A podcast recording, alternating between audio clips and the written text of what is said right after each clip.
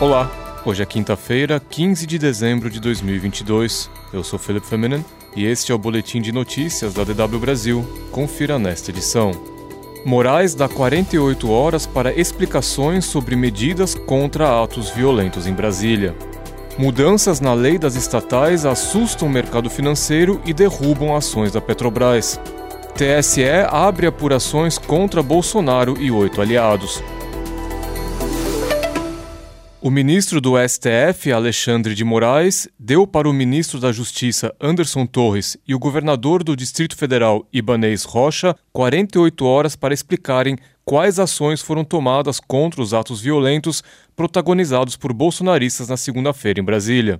Na ocasião, manifestantes tentaram invadir a sede da Polícia Federal e queimaram ônibus e carros e arremessaram pedras em policiais. O estopim para os atos de vandalismo foi a prisão temporária do indígena bolsonarista José Acácio Serere Chavante. Ele teria convocado manifestantes armados para impedir a diplomação de Lula e Geraldo Alckmin.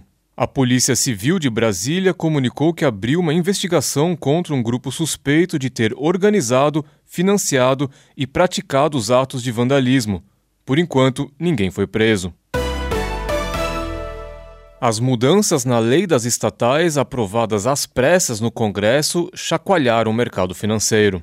A Petrobras, por exemplo, perdeu 30 bilhões de reais em valor de mercado na quarta-feira.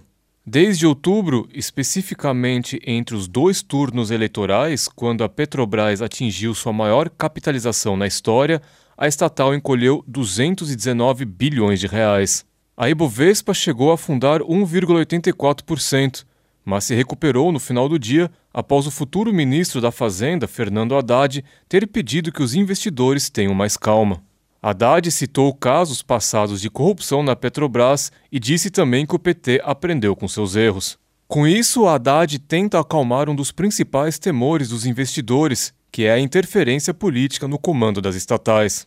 E isso afeta as ações das estatais porque os acionistas ficam assustados com o risco de ingerência política. A lei das estatais foi aprovada em 2016 durante o governo Michel Temer. Um dos principais pontos proíbe a indicação para cargos do alto escalão de pessoas que tenham atuado nos 36 meses anteriores em alguma instância decisória de partido político. A mudança prevê a diminuição deste prazo para 30 dias. O texto foi aprovado na Câmara dos Deputados e pode ser votado no Senado nesta quinta-feira.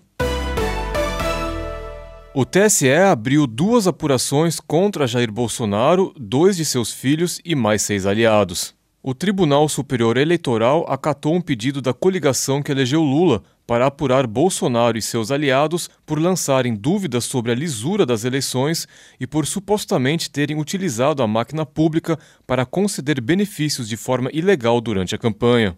Na ação sobre os ataques ao sistema eleitoral serão investigados, além do presidente e seus filhos Flávio e Eduardo Bolsonaro, as deputadas Carla Zambelli e Bia Kisses, os deputados eleitos Nicolas Ferreira e Gustavo Gayer, o senador eleito Magno Malta e o candidato derrotado a vice-presidente Braga Neto. Todos são da mesma legenda de Bolsonaro, o Partido Liberal. Já a ação sobre o suposto uso da máquina pública na campanha eleitoral tem como alvo somente Jair Bolsonaro e seu vice Braga Neto. Entre as irregularidades apontadas pelo PT estariam a antecipação do benefício do Auxílio Brasil e do Auxílio Gás, o aumento do número de famílias beneficiadas pelo Auxílio Brasil e a antecipação de pagamentos de auxílio a caminhoneiros e taxistas. O governo do Peru declarou estado de emergência por 30 dias em todo o país. A medida é uma reação aos violentos protestos contra a prisão do ex-presidente Pedro Castilho, que foi destituído na semana passada após um fracassado golpe de Estado. A declaração de estado de emergência significa, por exemplo, a suspensão dos direitos de reunião, inviolabilidade de domicílio e liberdade de trânsito. A Polícia Nacional Peruana fará o controle da ordem interna com apoio das Forças Armadas. Além disso, o governo peruano avalia a possibilidade de declarar um toque de recolher. E por fim, a medida visa também proteger as infraestruturas e os bens nacionais, assim como o bem-estar da população.